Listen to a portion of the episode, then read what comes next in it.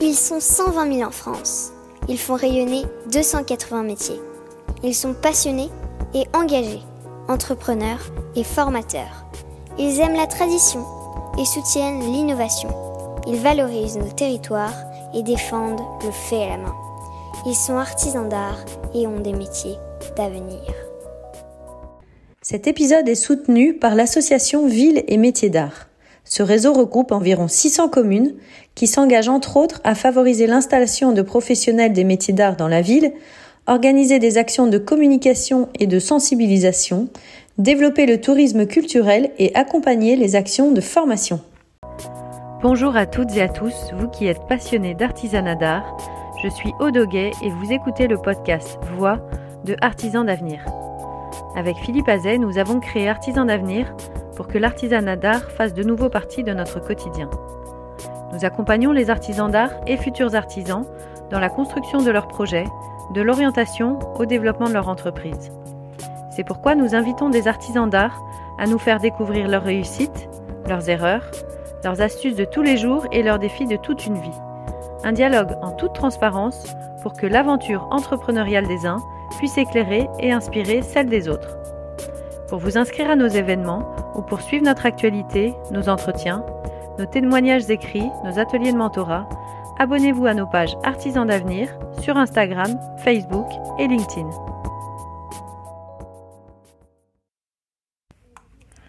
Le sujet qui nous intéresse aujourd'hui, c'est la formation au savoir-faire tout au long de sa vie d'artisan d'art.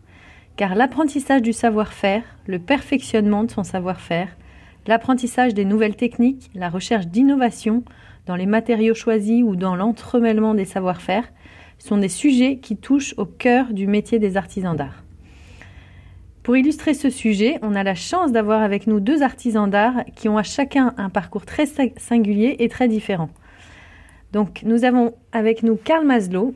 Il est artiste joaillier, il est né d'un père joaillier qui lui a transmis à la fois une grande exigence des techniques et un amour pour l'art qui l'a invité à repousser les limites de son savoir-faire. Il est ancien diplômé de l'école Boulle, art du bijou et du joyau. Il a été résident de la villa artistique Kujoyama au Japon et des ateliers de Paris. Il continue à développer des collaborations pour continuer son exploration. Avec Karl, nous parlerons parcours initiatique et financement de la recherche. Nous avons aussi Sabine Pedrero, qui est tapissière et décoratrice reconvertie vers ce métier après une première vie professionnelle d'entrepreneuse. Sabine, formée à l'école de la Bonne Graine et à l'école Boulle, c'est aussi au contact d'autres artisans qu'elle approfondit son savoir-faire. Donc avec Sabine, férue d'apprentissage et de découverte, nous parlerons formation en deuxième partie de vie professionnelle. Et enfin, notre experte, nous avons Adélaïde Belmonté, qui est responsable développement commercial au Greta des métiers d'art et de la création, et qui permettra d'enrichir cette discussion par ses connaissances dans les dispositifs de formation et de son financement tout au long de sa vie. pour commencer, Karl, dans le vif du sujet, euh, peux-tu nous expliquer ce que tu as appris cette formation art du bijou et du joyau et comment, euh, comment aujourd'hui elle te permet d'être euh, le bijoutier que tu es? Elle m'a tout, d'abord appris en fait à prendre conscience de la chance que j'avais euh, pouvoir maîtriser un savoir-faire euh, traditionnel qu'est la bijouterie. Elle m'a permis de d'acquérir les bases de la joaillerie, donc à savoir que dans la joaillerie il y a plusieurs corps de métier, donc qui, qui partent du dessin, du dessin technique, au gouaché, aux maquettes, au polissage, au sertissage, etc. Donc en fait, ça m'a amené à, bah, me former à tous ces, tous ces petits métiers d'art, enfin tous ces, tous ces corps de métier, pour, euh, on va dire, euh, les connaître, pour ensuite être beaucoup plus libre dans la création euh, une fois sorti de l'école. Donc, donc. Oui, dis-moi. Oui. Et, et, et, pourquoi cette formation s'appelle Art du bijou et du joyau? Il y avait une, forme, enfin, il y avait une, une spécificité très artistique par rapport à une formation technique de la bijouterie, par exemple? Ouais, on, nous sensibilise, beaucoup à tout ce qui est euh, histoire de l'art. Donc, on a pas mal de cours euh, sur ce sujet-là. Donc, euh, on apprend en fait d'où viennent les bijoux, c'était quelles étaient leurs premières fonctions. Donc, et on voit l'évolution et en fait jusqu'à jusqu'à aujourd'hui comment le bijou est devenu un, un, art presque contemporain. Très bien. Et, cette formation, tu l'as faite en, combien d'années? Et, et, la question que j'avais envie de te poser, puisque tu as été formé aussi à plein de techniques différentes, c'est euh, est-ce que tu es suffisamment compétent à la fin de cette formation dans toutes ces techniques ou il y en a plus une qui ressort? Euh, Est-ce qu'il y a une option que tu dois choisir? Comment ça se passe? Euh, bah, Au début, c'est simple. On a deux ans de, CAP, là où on avait beaucoup de pratiques, surtout, et de cours théoriques. Ensuite, il y a le brevet des métiers d'art. Donc ça, c'est à l'époque, c'est il y a dix ans euh, où on n'est pas spécialisé dans une technique, mais on apprend dans la globalité. Et ensuite, à partir de ces quatre ans, on peut se spécialiser soit vers un diplôme des métiers d'art, qui est aujourd'hui euh, le DNMAD, où, on apprend un peu plus à, créer, euh, à créer son univers, à trouver son, en fait, euh, à trouver son, sa sensibilité. Et euh, moi, j'ai pas fait ce, par, DMA, mais je me suis orienté plus euh, encore dans la technique, où j'ai fait des cours du soir à l'école Boulle en ciselure et en gravure. Et euh, ma cinquième année, j'ai refait un CAP en certissage. Donc, c'est tout ce qui est art euh, d'enchasser le, les pierres dans le métal. Voilà, c'était vraiment pour être, on va dire, un peu plus indépendant une fois, une fois que je sors de l'école, parce que une fois qu'on sort de l'école, euh, pour répondre à ta question, non, on est complètement euh, pas prêt au monde professionnel. Euh, mais heureusement, il y a des stages et on a la chance d'avoir des stages de qualité où l'école en fait s'efforce de trouver des bah, des maisons qui sont comment dire aptes à nous recevoir et à nous transmettre leurs techniques et leur savoir-faire. Et puis voilà. Puis après, on roule sa boîte. Et quand tu, ouais, enfin maintenant tu as, un petit peu de recul euh, derrière toi. Tu as démarré ta formation. Enfin, je comprends que tu voulais être indépendant et donc euh, finalement avoir une, certainement une petite maîtrise de plein de techniques pour pouvoir savoir où tu allais. Mais après, c'est après c'est grâce à tes stages dans les ateliers que tu as pu approfondir. Comment comment tu as fait? Ouais, c'est avec les stages. Euh, d'ailleurs, c'est avec les stages que j'ai été après euh, embauché par, euh, par un joaillier qui s'appelle Jean-Christophe Fouché.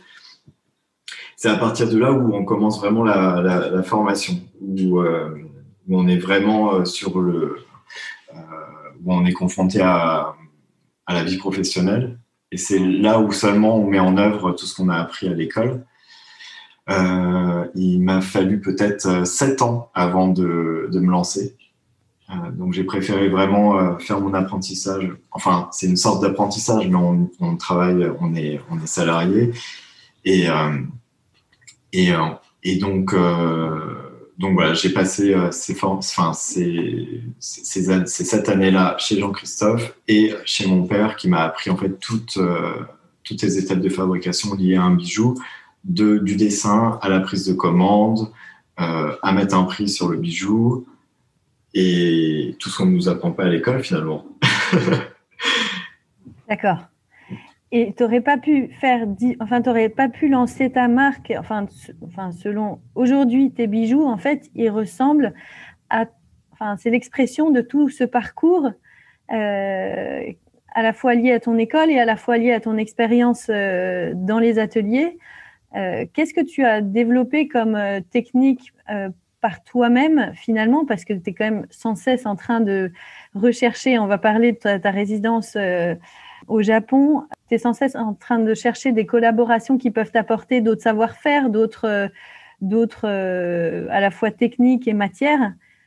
Comment toi tu as fait ton parcours seul après être passé par ces ateliers? Ben, en fait, il y, avait, il y avait ce, côté échange de savoir-faire qui était pas du tout qui était pas du tout mis en avant à l'école. Et euh, et dans les dans les ateliers où je suis passé où je suis passé travailler euh, c'est que c'est assez fermé ce le monde de la joaillerie. Il n'y a pas vraiment d'échange entre métiers d'art qui se crée donc c'était ça euh, qui me vers quoi je voulais aller. Donc c'est pour ça que je suis allé à la donc c'est pour ça déjà que j'ai voulu prendre mon indépendance Et, c'est pour ça que j'ai aussi candidaté à la Villa Kujoyama, donc qui est une résidence euh, au Japon, à Kyoto particulièrement, qui est soutenue par, euh, euh la Fondation Bettencourt Scholler et l'Institut français, qui met en fait en lien, en fait c'est des artistes français qui sont en lien avec la culture japonaise. Et je voulais aller à, la rencontre de, savoir-faire traditionnel du Japon, pas forcément lié au travail du bijou. D'ailleurs, je voulais vraiment euh, explorer euh, tout sauf le bijou là-bas pour me nourrir de, de choses que je ne pouvais pas apprendre en France et ni dans ma formation, afin de, en fait, de déjà, un, trouver euh, mon univers. Parce que quand on est longtemps chez, chez quelqu'un, on se noie un peu quelque part dans, dans son univers. Dans son univers. Et, et de se fabriquer soi-même son univers, c'est assez long.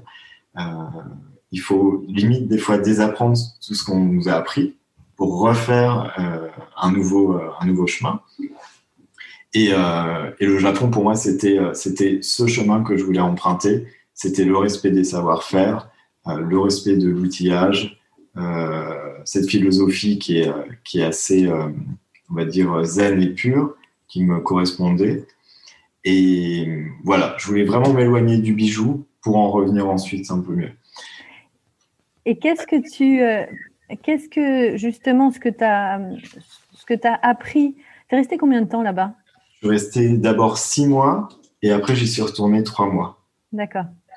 Et qu'est-ce que tu as appris là-bas sur les autres savoir-faire que tu as pu euh, mettre au profit de tes propres créations? Euh, tellement de choses. Euh, j'ai appris déjà la connaissance de nouvelles matières, de techniques, euh, comme euh, le travail. Quand je dis nouvelle matière, je parle par exemple de l'étain. l'étain qui est, qui est un peu sous-évalué en France. quand on pense étain, on pense souvent aux soudures qu'on a faites en technologie au collège. Et alors qu'au Japon, eux le sublime et le et le, et le fondent en fait avec un petit peu d'argent, ce qui lui rend une, une, couleur un peu plus blanche que grise. Et en fait, il y a tout un art euh, de, de l'orfèvrerie qui est, euh, qui est conçu avec cet étain. Euh, donc c'est une matière qu'on n'a pas l'habitude d'utiliser en France, qui est mal, enfin qui est très malléable, enfin très molle et, et voilà, c'était euh, une découverte assez intéressante. Donc j'ai fait des objets qui était lié à la cérémonie du saké, qui a pu être exposé dans différents lieux comme euh, euh, le musée de la chasse et de la nature à Paris, comme différentes galeries à Kyoto et à Tokyo. Euh, bref, et hum, j'ai appris aussi hum, ce, qui est, ce qui était la forge de l'acier damassé, qui est pas forcément propre au Japon, mais qui est issu du, de la technique du mokumegame. C'est une technique de en fait, euh, de superposition de, différents alliages. Donc, euh, le mukumigame, c'est cuivre, argent, laiton, et ça crée en fait euh, un graphisme dans la matière. Une fois qu'on replie, qu'on replie, c'est comme un millefeuille de métal. Donc, j'ai appris ces techniques-là. J'ai appris des techniques de coloration du métal avec des procédés naturels, avec des radis, avec des, des, des, procédés un peu plus, euh, enfin, avec du bleu d'indigo. J'ai appris des métiers qui, euh, que je connaissais pas du tout, que j'ai pu euh, lier à, à, la joaillerie, comme le travail du bambou. Oui, donc énormément de, énormément de nouveaux savoir-faire, de créativité qui, toi, t'ont inspiré dans ton travail. Et comme tu avais les, les techniques qui te permettaient sans doute de pouvoir euh, marier les matières et, euh, et, en créer vraiment des pièces et des bijoux. Euh, c'est ça qui t'a permis aujourd'hui de créer des, tes, tes, propres pièces. Oui. Ouais. Et alors, mais tout ce temps que tu consacres à la recherche, à cette démarche artistique que tu as, mais qui doit certainement te prendre du temps, comment tu la finances? Bah, Déjà, je la finance avec mon travail en prenant des, des, commandes particulières et en faisant des bijoux euh, sur mesure. Et, c'est comme ça que je gagne ma vie aujourd'hui. Et de ce temps, de cet argent-là, en fait, euh, une fois que j'ai payé mes charges, euh, mes matières, mes outils, et ben, le reste de cet argent, je consacre au temps. Voilà, donc c'est du temps pour déjà pour pour aller m'inspirer. Donc, je vais aller voir des expositions, je vais prendre du temps pour, pour lire euh, et euh, cultiver, euh, plutôt aller à, prendre du temps aussi pour dessiner et voyager. Et ensuite, une fois que j'ai accumulé assez d'inspiration, et eh ben je, bah, je travaille à l'atelier sur ces projets-là. donc ça, c'est une partie de une façon de faire, enfin, de ces recherches. Et ça, représente, ça représente à peu près combien de temps de ton, de ton temps De quoi? De prendre le temps pour ces recherches-là? Exactement. Quel temps euh, est-ce que c'est euh, Alors, sur l'année, j'essaye, sur l'année, j'essaye de d'investir trois mois de mon temps. D'accord. C'est pas toujours euh, le cas, mais c'est c'est intéressant. Voilà. Et ça, tu as pu le faire dès que tu as démarré, dès que tu as commencé ta, tu as lancé ton activité en tant qu'indépendant? Non, je pouvais pas me le permettre au début. Au début, c'était une semaine. Mais en fait, on est tellement pris par, euh, par euh, tout ce qui est euh, construire son, son, identité, le site. Oui, le, tout démarrage, évidemment, c'est un peu compliqué. Mais en fait, voilà. Rapidement, mais rapidement, tu as pu, as pu consacrer trois mois. Ouais, parce que, parce que j'ai eu la chance d'être d'être soutenu par la Fondation de la Banque Populaire. Donc, c'est un cours qui, en fait, qui finance sur trois ans à hauteur de je dirais, jusqu'à 45 000 euros sur trois ans. Ils nous donnent euh, cet argent pour euh, justement euh, bah, faire des recherches ou acheter du matériel. En fait, c'est un accélérateur de projet. Oui, tout à fait. Génial. Et, ça, enfin, pour. Enfin, j'invite vraiment tous les artisans à postuler à, la candidature parce que c'est vraiment un accélérateur et un encouragement de l'avoir. Super. Écoute, merci beaucoup, Karl. Euh, on va devoir maintenant. L'horloge tourne. On va laisser la parole à Sabine. Je rappelle rapidement que Sabine est tapissière et décoratrice. Et tu es, tu es devenue tapissière en deuxième partie de vie professionnelle après un CAP que tu as passé à la bonne graine. Euh, est-ce que tu peux nous expliquer ce que tu as recherché en participant à cette formation? Quelles compétences tu as eues à l'issue de cette formation et, euh, et celle que tu n'as pas eue à la sortie de ta formation euh, Ce que je voulais initialement, c'est une école qui soit capable de me donner euh, une formation initiale historique du métier. Et au-delà de la formation, c'est quand je suis rentrée à la bonne graine qu'humainement, j'ai senti que était là tout ce que j'avais envie de rencontrer pendant un an, en fait. Voilà. Donc, euh, ils m'ont appris tout ce qu'est capable d'apprendre une école parce qu'ils y ont vraiment mis euh, leur cœur et leur énergie. Ils n'ont jamais compté. Euh, on y restait le soir, on y allait le week-end alors que c'était absolument pas prévu. Et on sortait aussi pour pour le dessin. Ils nous faisaient sortir pour le dessin, ça c'était super. Donc ils nous ont appris ce qu'on peut apprendre en un an, alors que initialement dans nos métiers, euh, un CAP était historiquement en trois ans. Après, il est passé en deux ans. Et là, on se retrouve avec des adultes qui ont leur, euh, leur bagage, leur boulet de, de, de tout ce qu'ils savent et, et, ils doivent nous apprendre en un an ben, toutes les techniques de base qu'on apprend pour un CAP. C'est pas simple. Donc, quand on sort de là, on a un CAP, on est champion du monde, on sait faire une chaise, on est fou de joie. Et puis, euh, et puis voilà. Quand tu as fini ce CAP, qu'est-ce qui s'est passé? Moi, je savais, je savais que de toute façon, c'était dans mon état d'esprit, je savais que je voulais euh, être indépendante.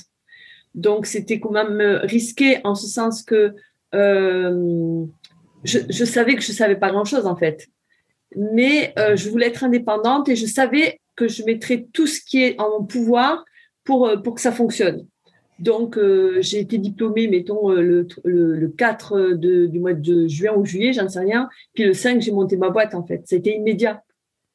Et alors, le premier client, puisque tu disais que tu étais capable, bon, alors, cela dit, tu savais faire une chaise, donc euh, tu as peut-être pu la faire pour ton premier client. Comment ça Eh bien, non, même pas, parce que le premier client m'a appelé, c'était un médecin, et il avait une table de consultation à refaire. Et il m'a dit Est-ce que vous savez, vous, c'est dans vos cordes? Bien sûr, monsieur.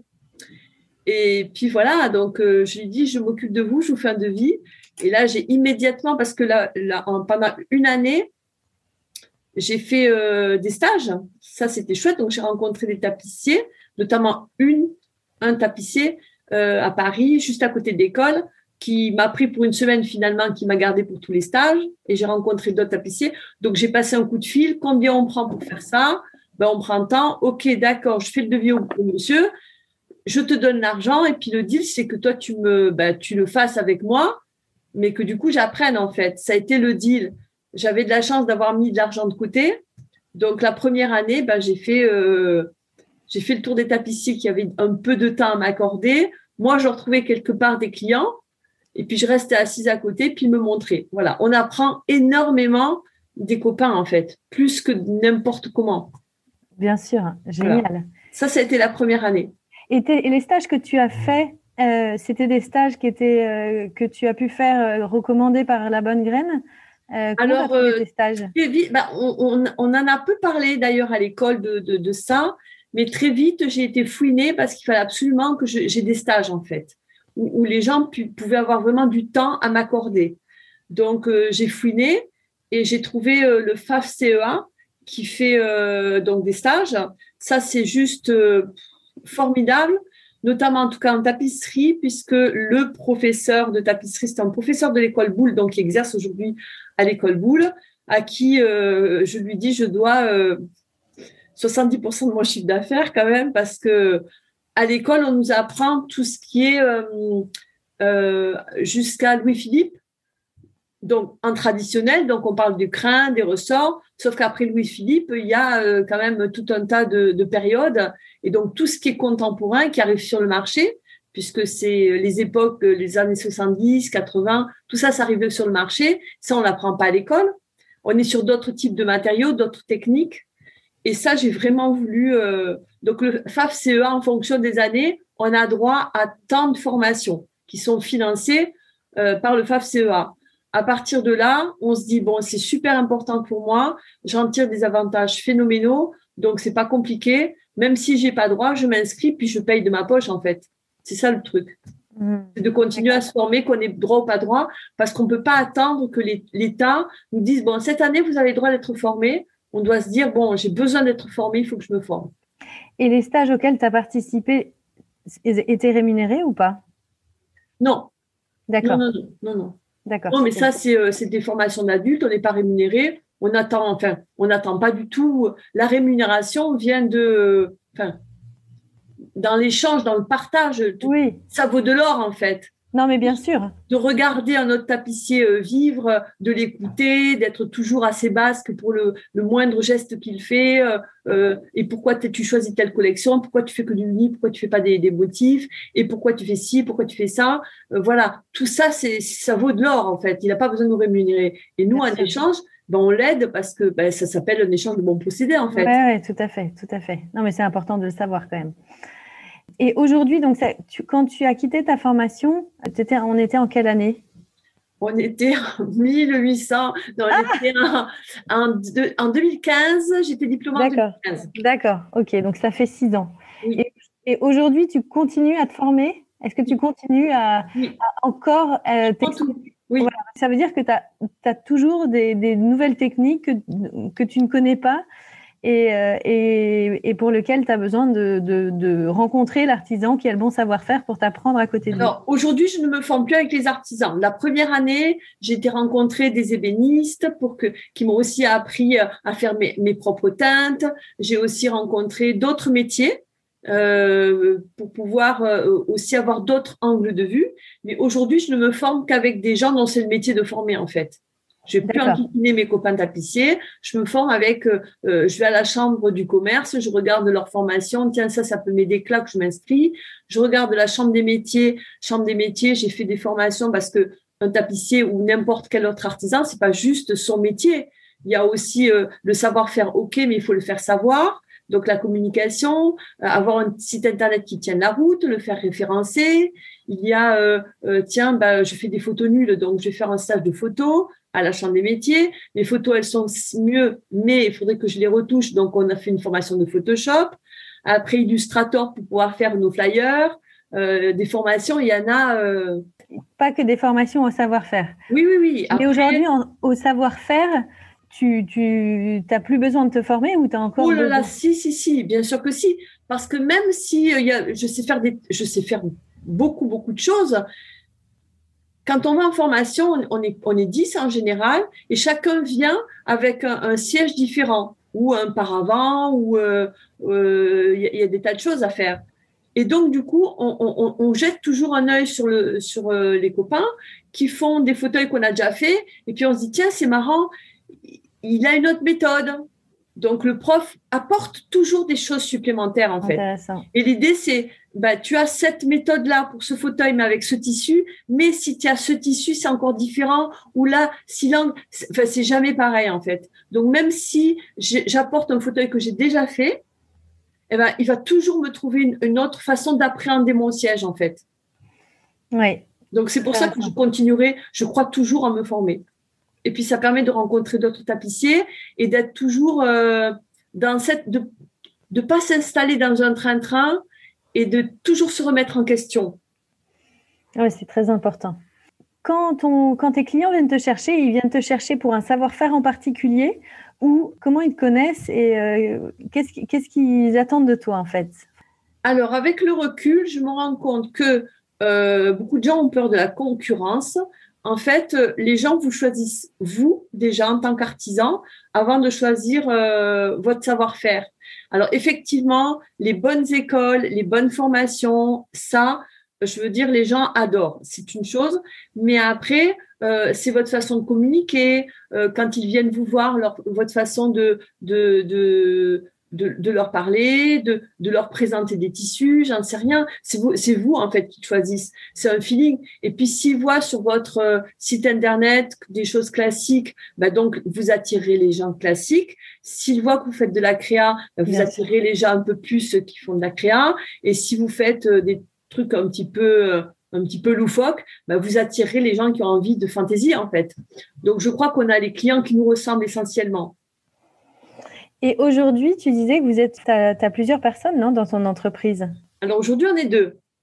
Deux, c'est déjà plusieurs, c'est vrai. Ah, déjà, c'est plusieurs. Et, dans, et ça reste une jeune entreprise. C'est pas, c'est euh, la plupart des entreprises sont unipersonnelles après même parfois des années. Et euh, ça, c'était ta volonté? C'est pour ne jamais refuser une commande?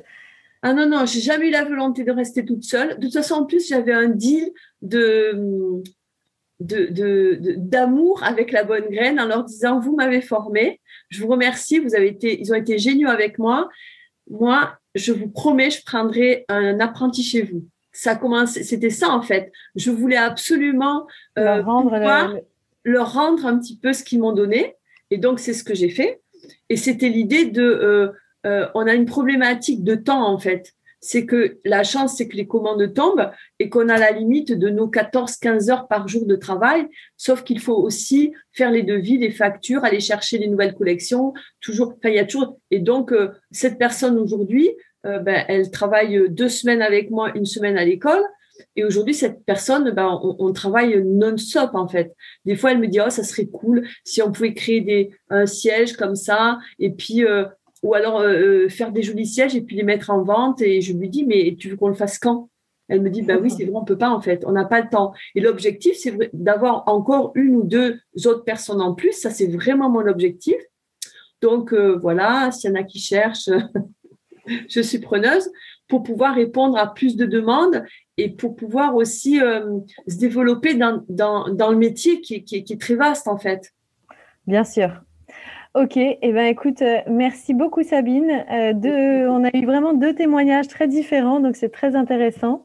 Maintenant, on va laisser le micro à Adélaïde.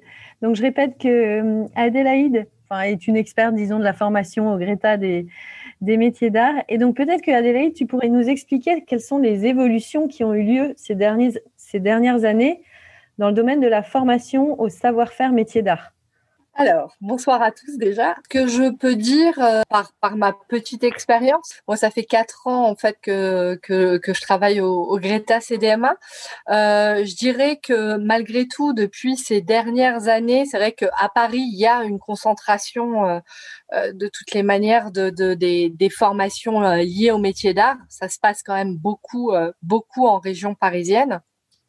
Et globalement, euh, la demande est, euh, est en, en, réelle euh, augmentation chaque année. Ça intéresse beaucoup de beaucoup de personnes, beaucoup d'adultes en reconversion, et ça c'est, enfin c'est indéniable. Il y a plus de demandes que justement de personnes de personnes formées. Ça c'est c'est évident. Et ça se traduit toutes ces personnes formées euh, ça se traduit en création d'entreprise ou en, postes qui sont pourvus à la fin de, à la fin de, leur formation. Euh, est-ce que tu as une petite idée de que deviennent ces personnes-là? Alors, ça dépend déjà des métiers d'art quand même. Je crois qu'on peut pas tous non plus les mettre euh, dans le dans le même panier. Je dirais que globalement, quand même, des, des, des adultes en, en reconversion euh, professionnelle ont comme aspiration de déjà à la base, avant même de se de se former au, à leur nou, à leur futur nouveau métier. Euh, ils ont envie de, de se mettre en, en, indépendant et de, de créer leur propre euh, leur propre entreprise. C'est quand même je dirais euh, la, la, majorité, enfin il y a plus de la moitié des, des personnes qui, qui, souhaitent aller vers euh, vers ça. Après, il y a il y a aussi une autre partie euh, qui souhaite justement euh, retrouver du travail dans dans le milieu en question. Mais encore une fois, euh, euh, on parle pas de la même chose quand on parle, euh, par exemple, d'ébénistes ou justement de personnes qui qui se qui pourraient se reconvertir en, joaillerie, par exemple. Je, pense en effet qu'il y a plus de chances de réussir à trouver d'être petite main dans un atelier de joaillerie que que de, de, trouver un atelier euh, d'ébéniste qui va en, en poste salarié. Mmh. Voilà. Est-ce que tu as vu une évolution dans, dans, dans les demandes de participation à des formations au savoir-faire? Est-ce que c'est toujours les mêmes formations qui sont, ah, sont demandées? les, les, Ah oui, dans les métiers d'art, bah, globalement, enfin, en ce qui concerne en tous les cas euh, le, au Greta euh, CDMA, je crois que c'est euh, métier du bois, donc euh, les bénisteries, voilà, la bijouterie, la tapisserie d'ameublement aussi, beaucoup, la broderie.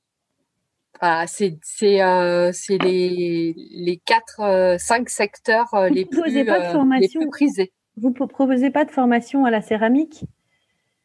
Alors on en propose, on en propose une, euh, mais on est sur on, on, est sur des des formations de en intégration sur des parcours à l'initiale.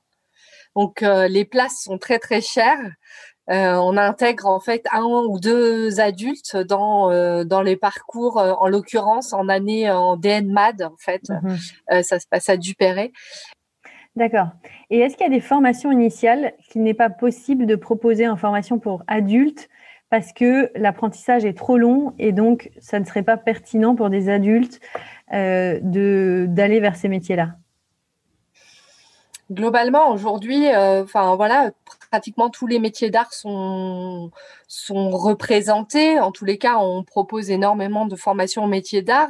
Euh, après, euh, on commence par la base. Hein. Il faut se dire que de toutes les manières, dans quand on veut apprendre un, métier d'art, le B à bas, c'est le CAP.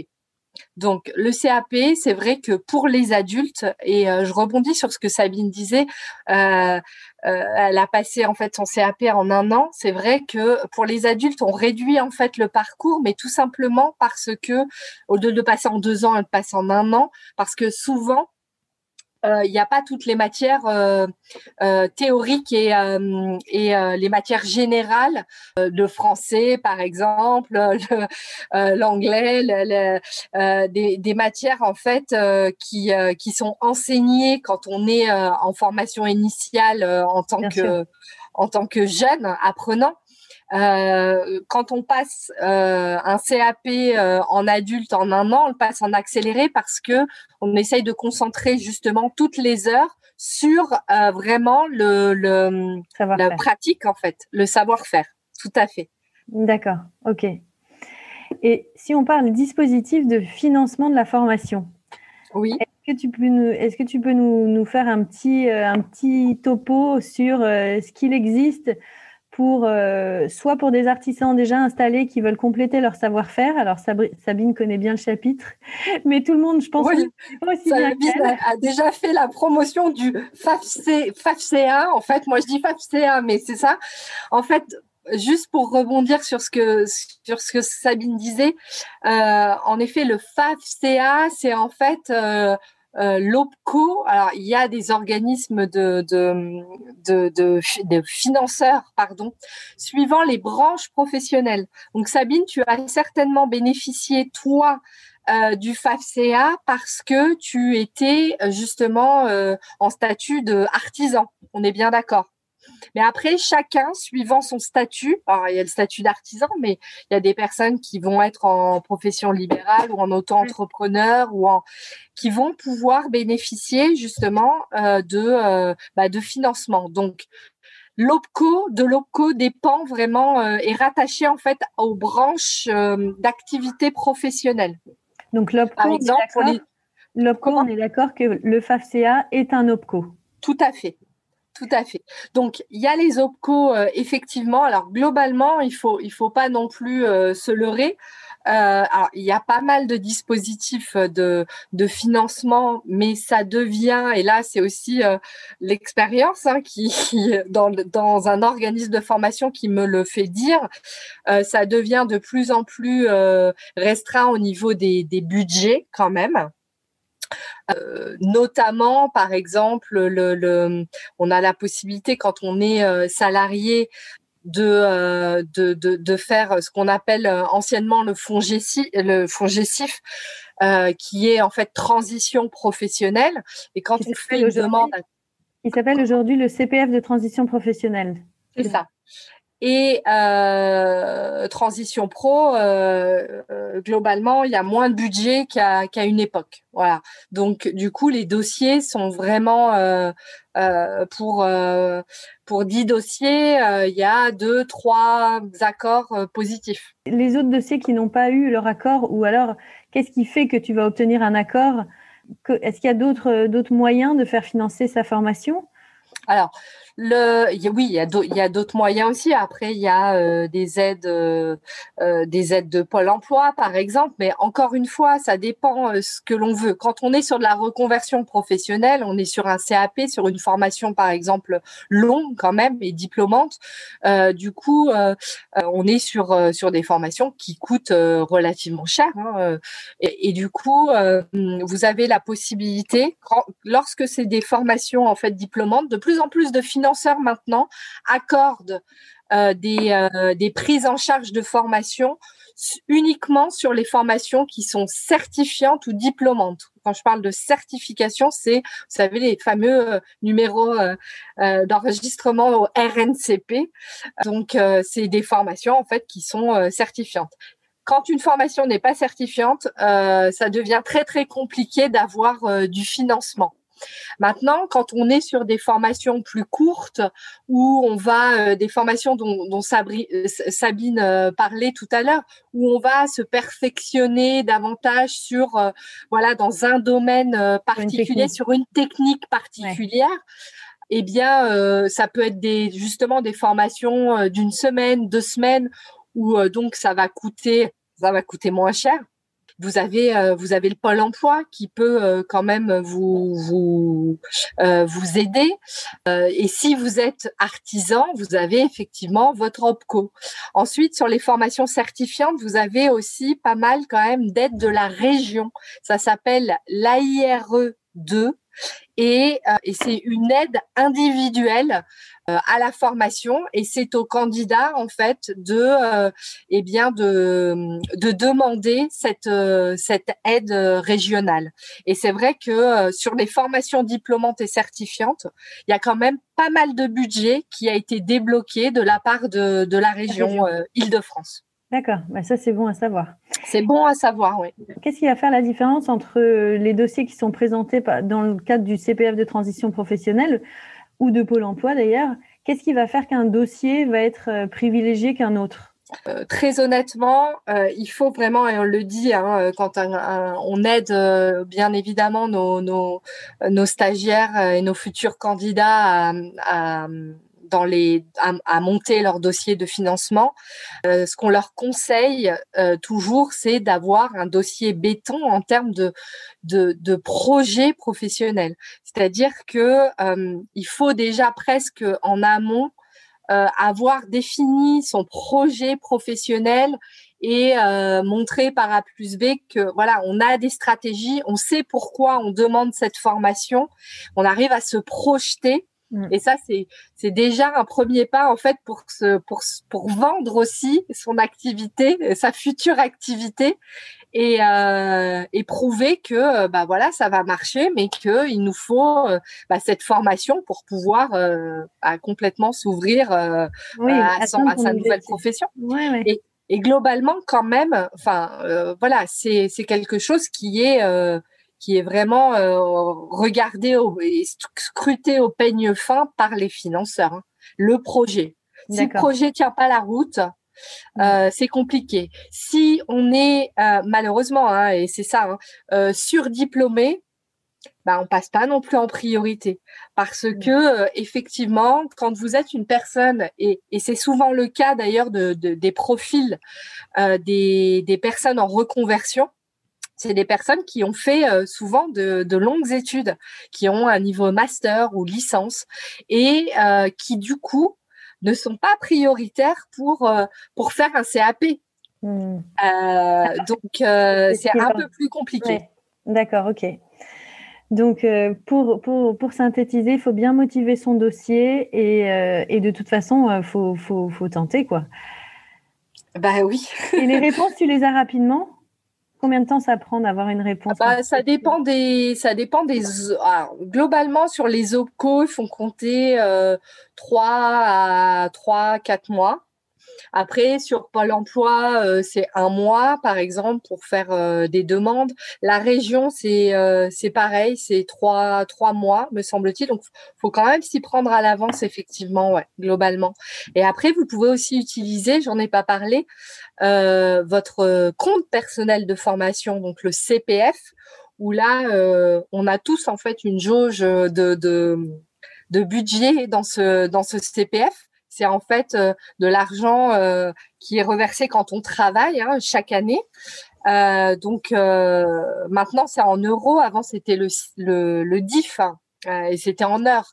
Maintenant c'est en euros et donc on cumule chaque année 500 euros hein, c'est pas beaucoup, mais bon, et on peut utiliser son, son compte personnel de, de formation pour pour effectuer aussi une une formation. Et là encore, vigilance, euh, c'est uniquement valable sur des formations diplômantes ou certifiantes. Ok, et eh ben écoute, euh, c'est très intéressant.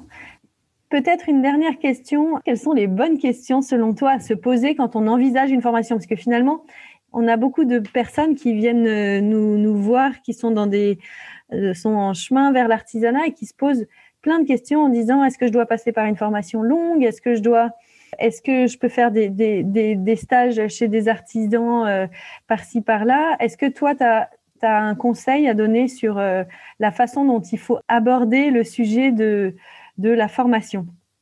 Je crois déjà tout d'abord que euh, la, en fait, la formation, c'est c'est l'outil qui va permettre. En fait, la formation, c'est pas une fin du tout en soi. C'est l'outil qui va permettre effectivement de euh, derrière d'avoir euh, de monter sa propre activité, d'acquérir certes un, un savoir-faire nouveau, mais mais c'est c'est absolument pas une une fin en soi. Donc, je crois qu'il faut vraiment effectivement réussir à se à se à se projeter, avoir les idées euh, les idées claires sur ce qu'on veut euh, faire. Donc nous on conseille toujours par exemple euh, à à nos stagiaires qui, qui, viennent suivre une formation euh, en entretien, euh, nous, on leur demande toujours, est-ce que vous êtes allé voir euh, un artisan? Est-ce que vous avez fait une enquête métier? Est-ce que vous savez euh, et, tout ça, c'est en fait c'est super important déjà en amont euh, de savoir euh, et bah, de, de, de, connaître son secteur. C'est pas juste une idée comme ça qui doit qui, qui arrive. Donc ça c'est la première chose. Et puis après c'est. Et ça c'est une sélection que vous faites? Oui. D'accord. Tout à fait, tout à fait. Ça fait partie en fait de la sélection pour nous, euh, de, de, de la motivation aussi du candidat, de sa curiosité, de savoir, euh, voilà. Et c'est ce qui va faire aussi son succès derrière euh, en tant qu'artisan en fait. Bien sûr. C'est un savoir-être aussi qui, est, qui est extrêmement important et qui fait la différence justement d'un artisan à l'autre ce que tu disais tout à l'heure euh, par rapport à l'expérience de Karl qui, qui est allé au Japon se nourrir d'autres choses. Bon, bah, c'est ce qui va faire sa singularité. Bien sûr. Il faut penser aussi financièrement euh, comment, euh, parce que souvent, c'est, enfin voilà, pour les personnes, c'est, c'est des projets de vie. Ils investissent même au niveau de, voilà, pour payer leur formation. Parfois, il y a, il y a aussi beaucoup de personnes hein, qui s'autofinancent quand elles n'ont pas de financement, c'est ce que disait Sabine. Hein. Mais c'est c'est c'est un vrai euh, investissement sur euh, sur euh, sur leur vie quoi, sur leur future vie professionnelle. et et du coup, ils n'ont pas le droit de de de se rater. Et c'est c'est d'ailleurs bien souvent ces personnes-là qui sont finalement les plus motivées. Les plus armées. Parce, que voilà, elles, elles, elles ont évalué leur leur investissement. Euh, et derrière, c'est vrai qu'il faut aussi penser euh, bah, à comment on va comment on va vivre aussi. Parce que mmh. c'est pas vrai on peut pas dire que on en vit euh, dès les premières années. Ça prend du temps en fait tout. Enfin ça prend du temps. Merci mille fois, Adélaïde. Merci, Sabine, Karl. vraiment, c'était très riche. Tu as quelques questions, Philippe Tu veux que je te passe le, micro? Oui, on avait une question pour, pour Sabine sur le métier de, tapissier, tapissière, euh, est-ce que c'est un métier très physique? Euh, Quel est le degré de, pénibilité justement dans, dans ce métier? Au bout de combien de temps euh, on, peut, on peut penser vivre de son activité? Alors, c'est bon ah, Donc, oui, c'est un métier physique, mais je fais 58 kilos. Donc, ça va. C'est un métier physique en ce sens que j'ai appris à, à travailler au tabouret, donc à l'ancienne, et que je continue à travailler au tabouret. Donc, il y a le dos, euh, les positions qui sont compliquées. Après, on nous a aussi appris à l'école d'avoir les bons gestes euh, que l'on doit garder et de faire des étirements. Je fais trois heures de yoga par semaine, donc ça m'aide beaucoup, beaucoup, beaucoup. Euh, et en ce qui concerne au bout de combien de temps j'ai pu vivre de mon activité, alors c'est exactement ce que vient de dire Adélaïde. j'ai fait, j'avais de l'argent de côté et pendant trois ans quasiment, euh, déjà les deux premières années, tout, tout mon argent était consacré, tout ce que j'ai gagné, à la formation supplémentaire et à mon matériel. Il était hors de question que j'ai un couteau à viande pour couper ma mousse, que j'ai des outils euh, de mauvaise qualité, que j'ai une machine à coudre euh, familiale. Donc j'ai acheté une machine à coudre industrielle. j'ai vraiment acheté du matériel. Donc ça c'est important. J'avais le bon matériel.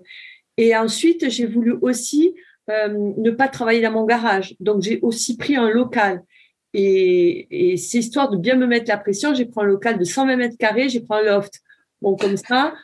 Donc, effectivement, à ce moment-là, j'ai pas super bien gagné ma vie, mais parce que c'était mon choix, en fait. J'avais envie que quand les gens viennent me voir, bah, ils étaient dans un bel endroit, avec euh, beaucoup de collections. C'est un choix. Mais à partir de trois ans, euh, de tous ces investissements, oui, j'ai gagné ma vie. Après, donc ces trois ans, il faut les passer. Voilà, mais ça, c'est un choix. Et aujourd'hui, quand je me dis, euh, je préfère payer de l'IS, puisque euh, j'ai choisi d'être à l'IS, ou mettre un maximum d'argent sur les formations, ben, mon choix, il est vite fait. Hein. Je, paye des formations. Voilà. Merci beaucoup, euh, Sabine. Du coup, c'est une question d'Émilie, donc j'espère avoir, Bah voilà, merci euh, Émilie, on a, on a la réponse. Euh, donc prévoir des séances de yoga quand même, j'ai noté. merci pour le conseil euh, Sabine.